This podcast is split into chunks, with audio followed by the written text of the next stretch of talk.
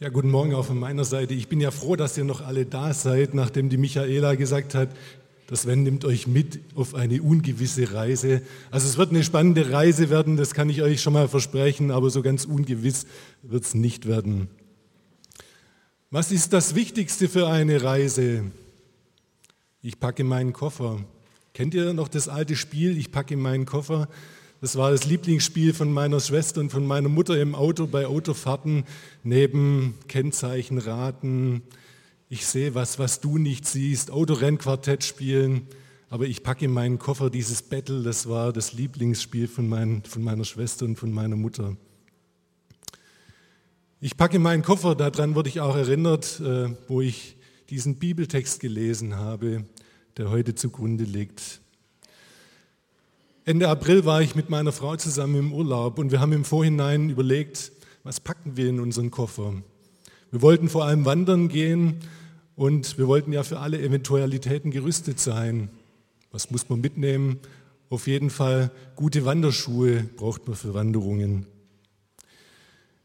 Im Gegensatz zu uns durften die 72 Jünger, um die es heute in unserem Predigtext geht bei der Aussendung, die durften keinen Koffer packen. Die durften nichts mitnehmen. Und wenn ich sage nichts, dann heißt es nichts. Sie durften nichts auf ihre Reise mitnehmen. Ich lese aus Lukas 10 die Verse 1 bis 12 aus der neuen Genfer Übersetzung mit der Überschrift Die Aussendung der 72 Jünger. Danach bestimmte der Herr 72 andere Jünger und schickte sie zu zweit voraus in alle Städte und Ortschaften, die er später selbst aufsuchen wollte. Er sagte zu ihnen, die Ernte ist groß, doch es sind nur wenig Arbeiter da. Bittet deshalb den Herrn der Ernte, dass er Arbeiter auf sein Erntefeld schickt. Geht nun, seht, ich sende euch wie Schafe mitten unter die Wölfe. Nehmt keinen Geldbeutel mit, keine Vorratstasche und keine Sandalen. Haltet euch unterwegs nicht mit langen Begrüßungen auf. Wenn ihr ein Haus betretet, sagt als erstes, Friede sei mit diesem Haus. Wenn dort jemand bereit ist, den Frieden zu empfangen, den ihr bringt, wird der Frieden auf ihm bleiben. Wenn aber nicht, wird der Frieden zu euch zurückkehren. Bleibt in dem Haus, in dem man euch aufnimmt. Esst und trinkt, was man euch dort gibt, denn wer arbeitet, hat Anrecht auf seinen Lohn. Geht nicht von Haus zu Haus, um eine andere Unterkunft zu suchen. Wenn ihr in eine Stadt kommt und man euch aufnimmt, dann esst, was man euch anbietet. Heilt die Kranken, die dort sind, und verkündet den Bewohnern der Stadt, das Reich Gottes ist zu euch gekommen. Wenn ihr aber in eine Stadt kommt und man euch nicht aufnimmt, dann geht durch die Straßen und ruft, selbst den Staub, der sich in eurer Stadt an unsere Füße geheftet hat, wischen wir ab, damit ihr gewarnt seid.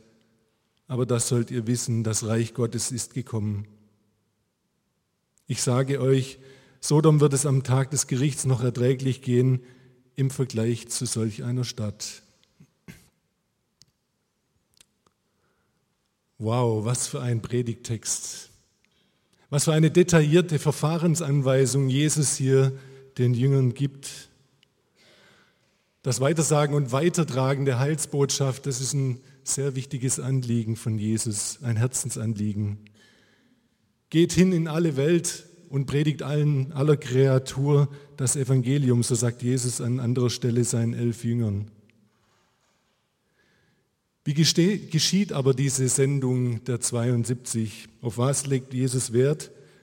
Mir sind dazu acht Gedanken gekommen.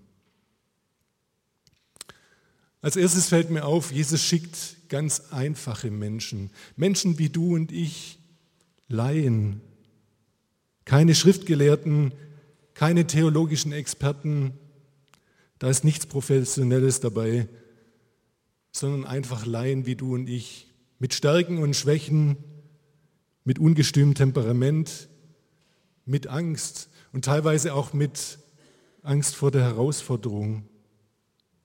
Menschen, die auf ihrer Lebensreise mit Jesus unterwegs sind und Erfahrungen mit ihm machen und denen es ein Herzensanliegen ist, seine frohe Botschaft an andere Menschen weiterzugeben.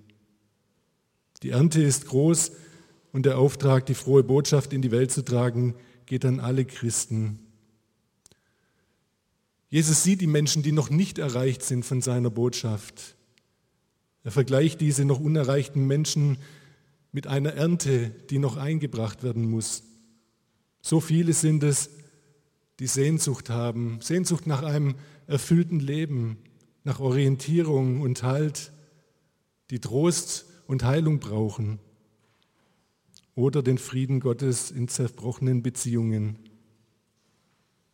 Jesus schickt seine Jünger dorthin voraus, wo er dann selbst hinkommen möchte. Aber bevor sie losgehen, steht am Anfang noch das Gebet, betet auch noch für andere Menschen, die mitkommen, um die Ernte einzusammeln. Gott möchte noch mehr Menschen berufen, die wissen, worum es geht. Menschen, die Jesus kennen und denen es auch ein Herzensanliegen ist, seine frohe Botschaft weiterzugeben. Als zweites ist mir die Aufforderung hängen geblieben, geht nun.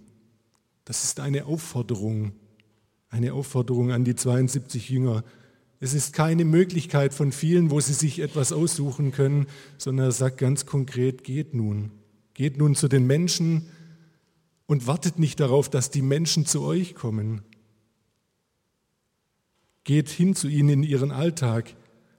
Habt ein offenes Ohr für die Menschen, um zu hören, was sie beschäftigt.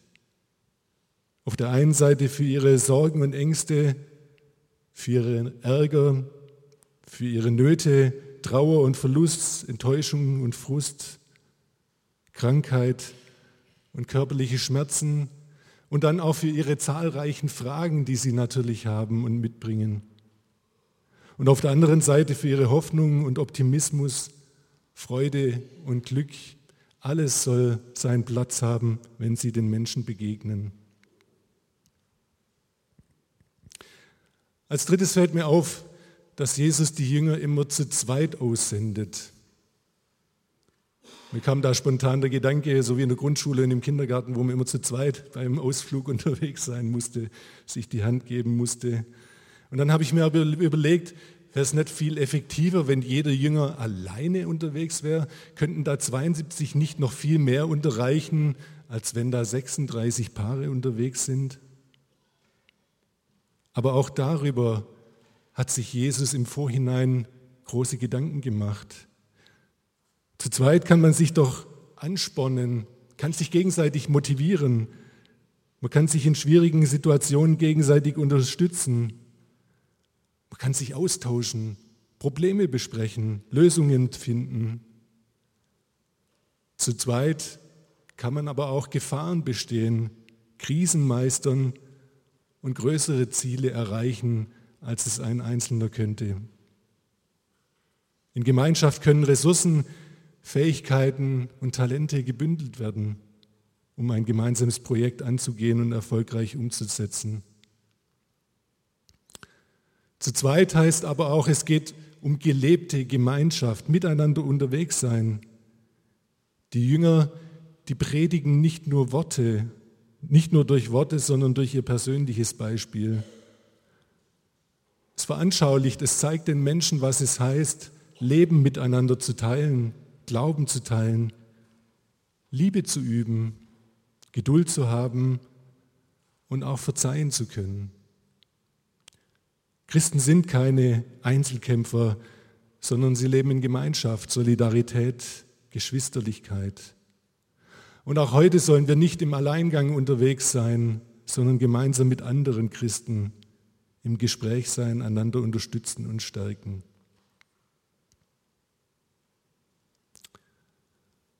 Der vierte Punkt, die Jünger sollen nichts mitnehmen. Jesus sagt zu ihnen, kein Geldbeutel, keine Tasche an Vorräten, keine Schuhe. Für mich wäre das eine große Herausforderung und ich glaube für manchen von euch auch. Ich glaube, Jesus war es wichtig, dass seine Jünger erfahren, wie es auf der einen Seite ist, sich ganz auf die Güte der Menschen zu verlassen und auf der anderen Seite auch auf die Gnade Gottes zu verlassen, etwas erleben mit Gott. Wer schon mal auf Gruppenfahrten unterwegs war oder ist, der weiß, wie das ist. Es wird dunkel, es regnet vielleicht, man ist unterwegs, man weiß noch nicht, wo man übernachten soll mit seiner Gruppe. Und dann schickt man ein Stoßgebet nach oben. Und wie oft kam es da schon vor, dass Gott eine Lösung gebracht hat? Wie oft hat Gott solche Gruppen überrascht? Nimmt nichts mit, für mich heißt das so viel wie, geh so zu den Menschen, wie du bist. Geh einfach. Sei du selbst, gib dich selbst. Sag, was du glaubst. Erzähle von deinen Erfahrungen, die du mit Gott gemacht hast. Weniger kann oftmals mehr sein. Weniger an Sachen, Hilfsmitteln, Programm, mehr an Freiheit, Unabhängigkeit, Beweglichkeit, Bewegung. Nehmt nichts mit, für mich heißt das auch, seid nicht protzig, stellt euch nicht selber dar, stellt euch nicht selber in den Mittelpunkt, profilier dich nicht selbst. Nein, du stehst nicht im Mittelpunkt, sondern Gott steht im Mittelpunkt. Sein Reich, seine Herrschaft, sein Wort soll die Menschen erreichen. Nicht du bist wichtig in dieser Situation. Der fünfte Punkt, grüßt niemanden unterwegs. Da habe ich mir gedacht, hey, auf einer Wanderung sein und niemanden zu grüßen, nicht mal Hallo, Grüß Gott, Servus zu sagen, geht ja gar nicht. Warum sollen die Jünger niemanden grüßen? Um diese Aussage von Jesus zu verstehen, da hilft das Wissen, dass im Orientalischen damals die Begrüßung etwas anders abgelaufen ist wie unser kurzes Grüß Gott. Das waren lange Begrüßungen, die da abgelaufen sind. Und deshalb hat Jesus das gesagt, grüßt niemanden unterwegs, weil es ihm darum ging, lasst euch nicht aufhalten. Die Zeit ist kostbar, konzentriert euch auf das Wesentliche. Grüßen sollen die Jünger, wenn sie in ein Haus kommen und diesem Haus zusprechen, Friede, sei mit diesem Haus. Sechstens, bleibt. Jesus hat die Jünger nicht nur mit einem leichten Gepäck losgeschickt, sondern hat gesagt, sie sollen dort bleiben, wo sie ein Quartier finden. Sie sollen mit der Unterkunft und auch mit der Verköstigung zufrieden sein, die sie bekommen. Was meint ihr, was das für ein Gerede gegeben hätte, wenn die Jünger gesagt hätten, boah, das passt mir hier nicht, hm, ich gucke mal weiter, wo ich noch was Besseres finde und dann ziehen sie wieder weiter und suchen noch was Besseres. Das wäre kontraproduktiv gewesen und deswegen sagt Jesus, bleibt, wo ihr seid und seid damit zufrieden. Der siebte Punkt, heilt die Kranken. Jesus sendet die Jünger nicht nur aus, um die frohe Botschaft an die Menschen weiterzugeben, sondern er hat sie auch ausgerüstet. Er hat sie dazu befähigt, Kranke zu heilen, Dämonen auszutreiben. Es geht darum, die Menschen zu befreien, befreien von dem, was sie belastet, gefangen hält, ihre Gesundheit beeinträchtigt und sie zerstört. Befreien, was ihre Seele bedrückt und zermürbt. Es geht Jesus also nicht nur um das Seelenheil der Menschen durch die frohe Botschaft, sondern es geht ihm um den ganzen Menschen, um das Heil für die Seele und für den Leib, deswegen Kranke heilen. Und als letztes fällt mir im Text auf, dass Jesus absolut realistisch ist. Er spielt den Jüngern nicht irgendwas vor und sagt, da, wo ihr hinkommt, werdet ihr mit offenen Armen empfangen. Ihr kriegt das tollste Bett, ihr kriegt das tollste Essen von den Menschen. Nein, das ist nicht, was Jesus sagt. Jesus ist total realistisch. Ihm ist bewusst, dass die Jünger nicht überall mit offenen Armen in Empfang genommen werden. Sie werden auch auf Ablehnung stoßen.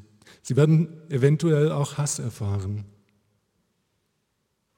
Was würdest du dann in einer solchen Situation machen? Ich glaube, mich würde da wahrscheinlich der Ehrgeiz packen. denn ich habe ein Ziel vor Augen.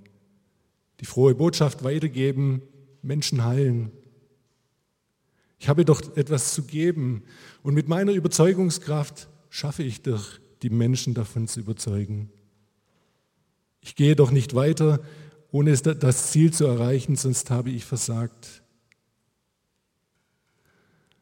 Aber Jesus sagt, da wo so etwas passiert, da sollt ihr euch nicht länger aufhalten.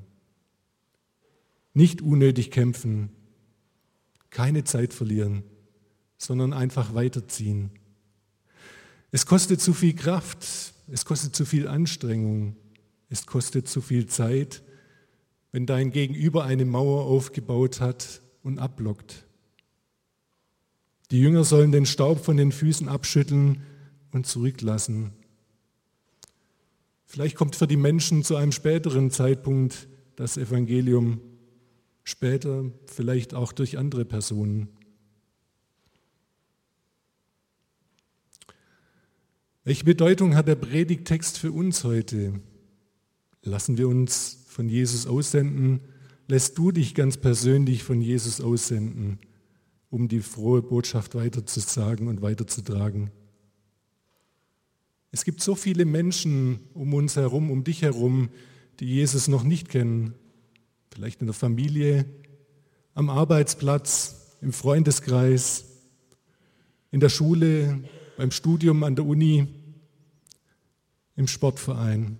Menschen, denen es nicht gut geht, die zu kämpfen haben, denen darfst du die frohe Botschaft die Liebe Gottes und seinen Frieden weitergeben. Und wie geht das? Erstens, stelle dich Jesus zur Verfügung, dass du seine Botschaft und seine Liebe an andere Menschen weitersagen möchtest. Zweitens, öffne deine Hände. Oftmals sehen wir das als Herausforderung, seine frohe Botschaft weiterzugeben, aber wir dürfen uns auf ihn verlassen und wir dürfen ihm sagen, Herr, hilf du mir, unterstütz mich. Und in solchen Situationen habe ich schon immer wieder erlebt, dass er mir Menschen zeigt, auf die ich zugehen soll, oder dass er sogar Menschen zu mir schickt, die mir Fragen stellen. Der dritte Punkt, sei offen für Gottes Reden im Alltag. Ich merke das auch immer wieder bei mir im geschäftlichen Bereich, da überrennt mich der Alltag und Telefonate, Gespräche, Telcos, Sitzungen. Und oftmals vergesse ich da, auf Gott zu hören. Aber oftmals ist es wichtig, weil er uns Weisung geben möchte, weil er uns etwas sagen möchte, gerade im Alltag. Der vierte Punkt, sei mutig. Wenn du einer anderen Person die Frage stellst, wie geht es dir? Oh, alles gut, safe dann stell die Frage doch nochmal, und wie geht es dir wirklich? Und da werdet ihr überrascht sein, was da dann teilweise als Antworten kommt, wenn die Person merkt, du hast doch tieferes Interesse an dem, wie es ihr geht, und die Person dann wirklich auspackt und mal wirklich ihre Seele ausschüttet. Und dann kannst du je nach Antwort reagieren. Zum Schluss noch zwei Beispiele aus meinem Alltag. Ich habe mein Büro in einem Coworking-Gebäude in Esslingen und wir haben seit April eine neue Bewohnerin, ähm, die ihr Büro im Erdgeschoss hat. Und die hat mich irgendwann mal freitags gefragt, und Sven, was machst du am Wochenende? Steilvorlage. Ja, am Samstag, den muss ich noch nutzen, um eine Predigt und meinen Gottesdienst vorzubereiten, weil ich am Sonntag eine Predigt halte. Und äh, gleich nach der Predigt muss ich dann nach Kassel fahren, weil ich Montag, Dienstag eine Messe habe, auf der ich ausstelle. Also von daher schon ein bisschen viel los. Und sie hat mir dann alles Gute gewünscht, viel Spaß dabei und das war's dann. Zwischenzeitlich bin ich dann mit meiner Frau im Urlaub gewesen. Das heißt, drei Wochen später saßen wir dann mal gemeinsam beim Mittagessen.